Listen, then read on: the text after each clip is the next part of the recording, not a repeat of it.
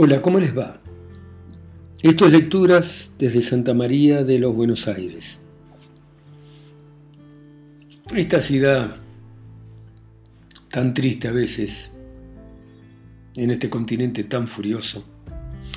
Y mm, hoy vamos a leer un cuento de Horacio Quiroga que se llama La gallina degollada. Todo el día, sentados en el patio en un banco, estaban los cuatro hijos idiotas del matrimonio Mazzini y Ferraz. Tenían la lengua entre los labios, los ojos estúpidos y volvían la cabeza con toda la boca abierta. El patio era de tierra, cerrado al oeste por un cerco de ladrillos. El banco quedaba paralelo a él a cinco metros y allí se mantenían inmóviles fijos los ojos en los ladrillos. Como el sol se ocultaba tras el cerro al declinar, los idiotas tenían fiesta. La luz enseguecedora llamaba su atención al principio y poco a poco sus ojos se animaban, se reían al fin estrepitosamente, congestionados por la misma hilaridad ansiosa, mirando el sol con alegría bestial, como si fuera comida. Otras veces, alineados en el banco, zumbaban horas enteras imitando al tranvía eléctrico. Los ruidos fuertes sacudían a sí mismos su inercia y corrían entonces alrededor del patio mordiéndose la lengua y mugiendo. Pero casi siempre estaban apagados en un sombrío letargo de idiotismo y pasaban todo el día sentados en su banco con las piernas colgantes y quietas, empapando de glutinosa saliva el pantalón. El mayor tenía 12 años y el menor 8. En todo su aspecto sucio y desválido se notaba la falta absoluta de un poco de cuidado maternal. Esos cuatro idiotas, sin embargo, habían sido un día el encanto de sus padres a los tres meses de casado, Mazzini y Berta orientaron su estrecho amor de marido y mujer y mujer y marido hacia un porvenir mucho más vital, un hijo. ¿Qué mayor dicha para dos enamorados que esa honrada consagración de un cariño, liberado ya del vil egoísmo de un mutuo amor sin fin ninguno y lo que es peor, para el amor mismo, sin esperanzas posibles de renovación?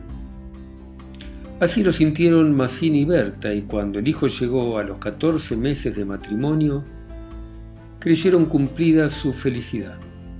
La criatura creció bella y radiante hasta que tuvo año y medio, pero en el vigésimo mes acudieronlo una noche convulsiones terribles y a la mañana siguiente no conocía más a sus padres.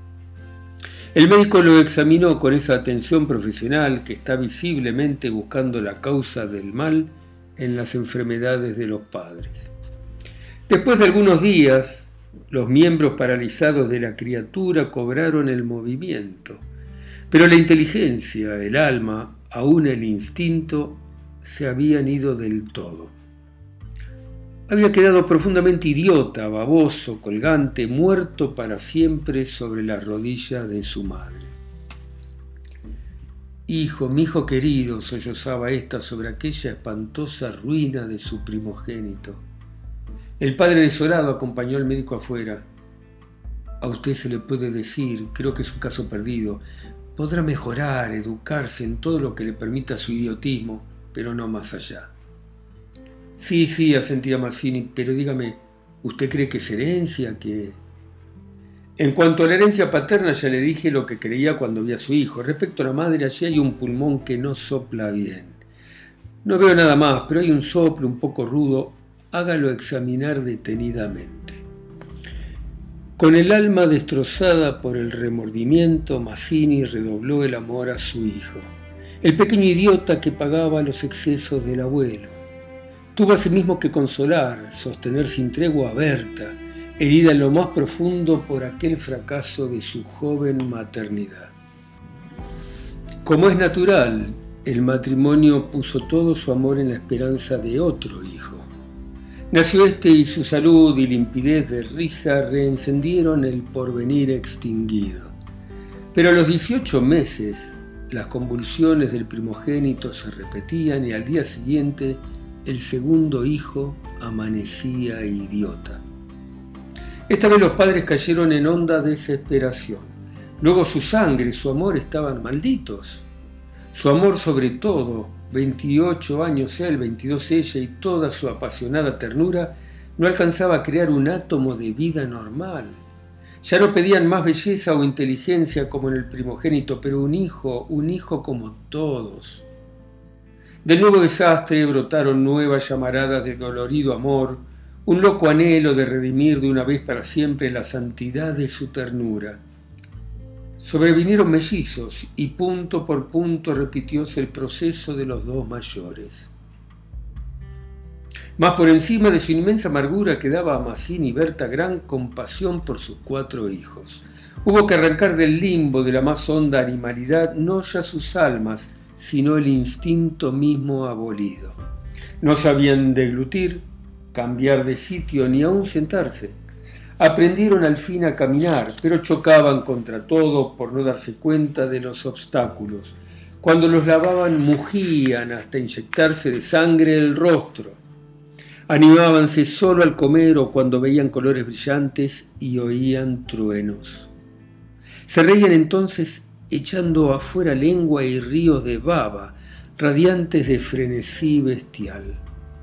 Tenían en cambio cierta facultad imitativa, pero no se pudo obtener nada más. Con los mellizos pareció haber concluido la aterradora descendencia.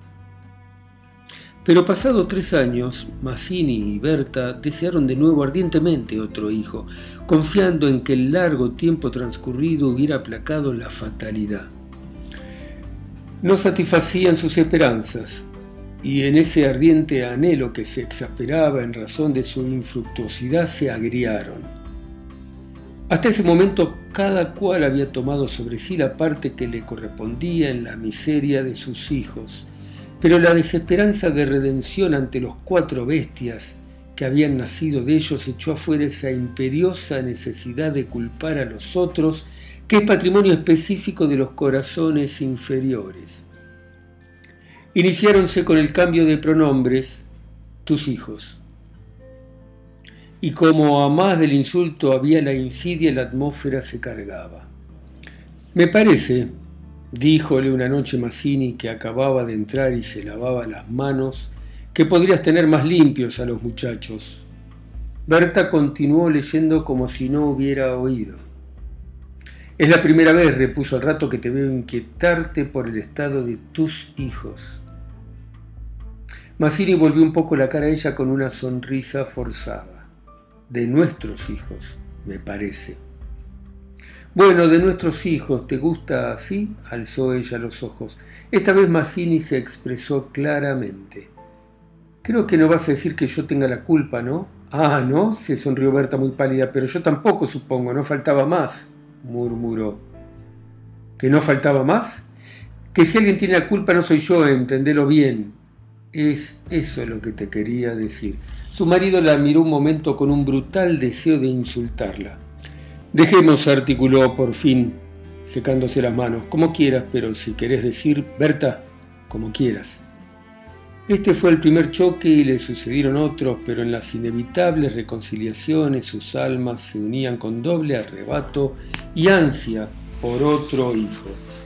Nació así una niña, Vivieron dos años con la angustia a flor de alma esperando siempre otro desastre. Nada acaeció sin embargo, y los padres pusieron en su hija toda su complacencia que la pequeña llevaba a los extremos límites del mimo y la mala crianza.